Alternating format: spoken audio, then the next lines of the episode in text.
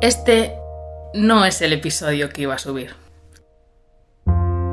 Tampoco pensaba que iba a subir episodio tan pronto. ¿Será que le estoy cogiendo el gustillo a esto de sacar cosas al mundo? Hoy quiero compartir contigo las reflexiones que han estado pululando por mi cabeza estos últimos días de montaña rusa emocional. Ha sido raro y emocionante compartir el primer episodio de Artefactos Sonoros. Lo he ido haciendo poco a poco, eligiendo a quién le mandaba el link y en qué momento. Hay personas de mi entorno a las que aún no les ha llegado la noticia de que tengo un podcast. Y personas totalmente desconocidas para mí que ya han escuchado el primer episodio.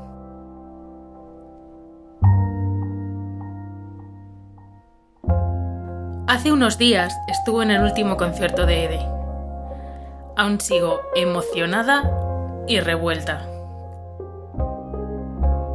Asistir a ese concierto significó muchas cosas a nivel personal. Al concierto de presentación de Lucero, su primer disco, no pude ir. Tenía entradas, dos, pero no pude ir vinieron los monstruos a verme aquella tarde.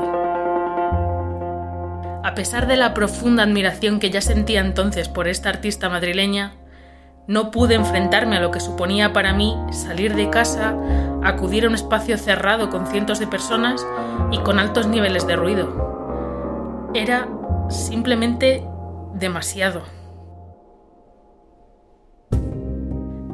Pero a este último concierto sí fui. Y mira que cuando compré la entrada no las tenía yo todas conmigo. Aquí estoy de camino al concierto de Ede. Guatia, qué pasada, la voy a ver en directo, por fin. Me he comprado un modelito, voy con una camisa amarilla, un jersey de pelito, con rayas amarillas y blancas. Me pinté los labios de rojo me peiné con sal y me coloqué una amapola en el pelo. La vida me dio una segunda oportunidad para ver en directo a Ede, a quien he escuchado miles de veces.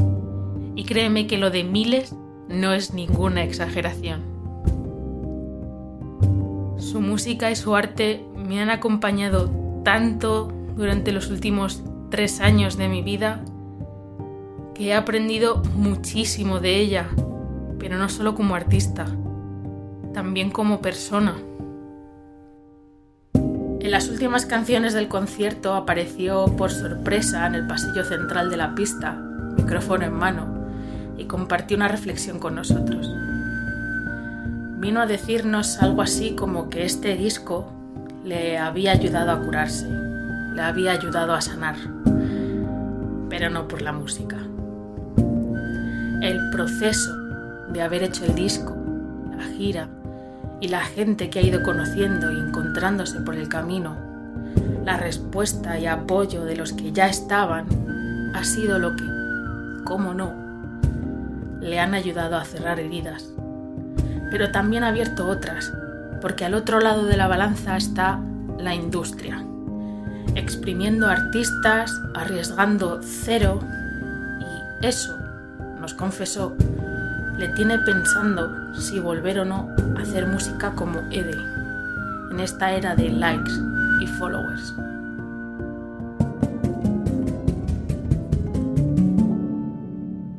Desde que publiqué el primer episodio, he estado en una montaña rusa emocional, como ya dije antes. No solo ha influido el tema del podcast.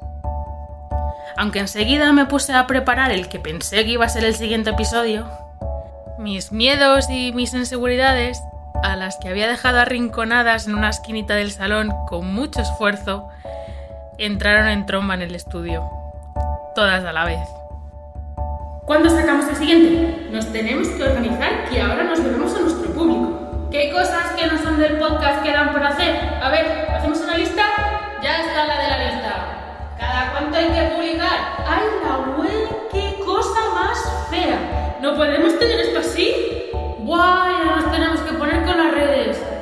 A ver, la de la lista. ¿Estamos ya en todas las plataformas? Que no le estás haciendo caso a TikTok. ¿Qué? ¿Que Spotify nos ha tirado abajo? ¿Hemos publicado una story? ¿Por copyright? ¿A esto le llamas tú un logo? Pero si lo hemos hecho todos nosotros. ¿Esto te parece a ti identidad de marca? Plantillas. Necesitamos plantillas. Plantillas. Ya tenemos que cambiar el nombre. Venga, ahora en plural. Artefactos sonoros. Yo es que la web sigo sin verla. ¿eh? Identidad de marca. Susan tocó. Venga, va a decirme algo que pueda tachar de la lista. ¿Alguien sabe lo que estamos haciendo? TikTok, TikTok, TikTok, TikTok.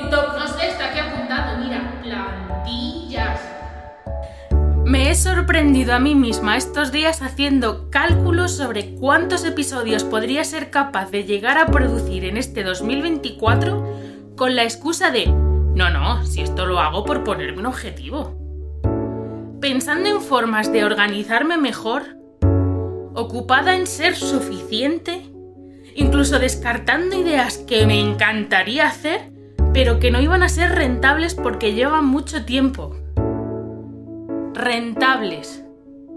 Un podcast independiente unicelular hecho en casa. ¿Y autoproducido?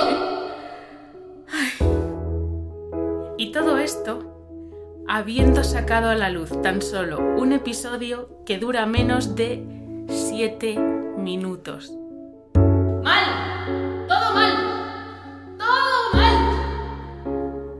Ahí estaban de nuevo mis miedos manejándome a su antojo, más esta nueva presión por producir, producir, producir, que este capitalismo salvaje ha instaurado en las personas creativas que se maneja a base de likes, followers, hashtags, engagement.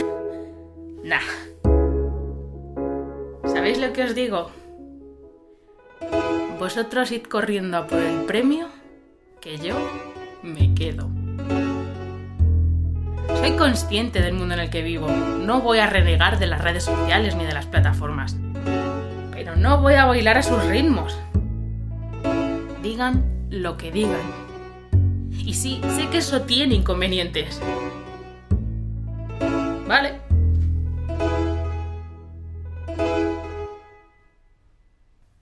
Artefactos sonoros es lo que yo quiero que sea. Todo lo que yo pueda hacer que sea. Con la realidad material e intangible de la que dispongo, claro está. Pero puedo hacer tantas cosas. Tengo tantos talentos que ni yo misma sé aún cómo son al timbre de todas mis voces. Tengo tantas ganas de aprender y de jugar que no voy a decirme que no. A nada. Tengo que priorizar, claro, porque de momento esto es un one woman show, un yo me lo guiso, yo me lo como. Y una da de sí hasta donde buenamente puede. Durante el concierto intenté tomar notas mentales de las reflexiones que Ede compartía con nosotros entre canción y canción. Dijo que si este era su último disco como Ede, estaba contenta. Se quedaba bien. Estaba satisfecha. A eso es a lo que aspiro con artefactos sonoros. Y creo que eso solo se consigue creando desde la verdad, desde la honestidad y con la ambición de hacerlo lo mejor posible. Me pirran los procesos artísticos. Me encanta conocer cómo mis artistas favoritos y no tan favoritos llegan a donde llegan. Y como creo que los procesos artísticos son en la mayoría de ocasiones casi o más interesantes que el producto final, he decidido compartir contigo el proceso de creación de cada artefacto barra episodio en la web. Sobre este artefacto te explico que la banda sonora que has estado escuchando durante todo este episodio está hecha con la armonía de algunas de las canciones de Ede y cómo he jugado con algunas melodías y ritmos. Y por supuesto, la narración de este episodio también está trufada de versos y referencias a sus letras. Es mi humilde y sincero homenaje a esta artista a la que admiro y amo profundamente. puedes encontrar más información en la descripción de este episodio, pero por si acaso te recuerdo que la web es www.medinaymedia.com. Antes de irme, solo quiero recomendarte que vayas a Spotify, YouTube, iTunes, donde sea que escuches música y teclees EDE. E-D-E. Y te dejes llevar. Soy Mara Medina y esto es Artefactos Sonoros. ¿Ya hemos terminado? De grabar, sí. ¡Qué bien! Ya lo puedo tachar de la lista. Pero nos queda todo lo de después. ¡Ay, hijo! A la web www.medinaymedia.com hay que darle una vuelta. Vale. Sí, sí, está en la lista. Ya está la de la lista. Pero ¿estamos en todas las plataformas?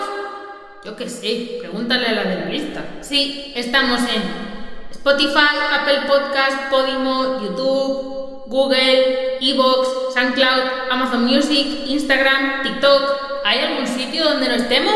Oye, ¿y la producción quién la hace? Nosotras. ¿Y el guion y la locución? Mara Medina. ¿Y el montaje? Está en la lista, pero pone que está por hacer. ¿Y a quién le toca? Que te lo diga la de la lista. A ver, a ver, aquí pone que el montaje lo hace Mara Medina. ¿Y la música? Nosotras. Te queremos. ¿Quién es Ede? ¿De dónde se ha escapado esta? ¿Esto dónde lo hemos grabado? En, en casa. Ah, vale. No, no queda muy glamuroso.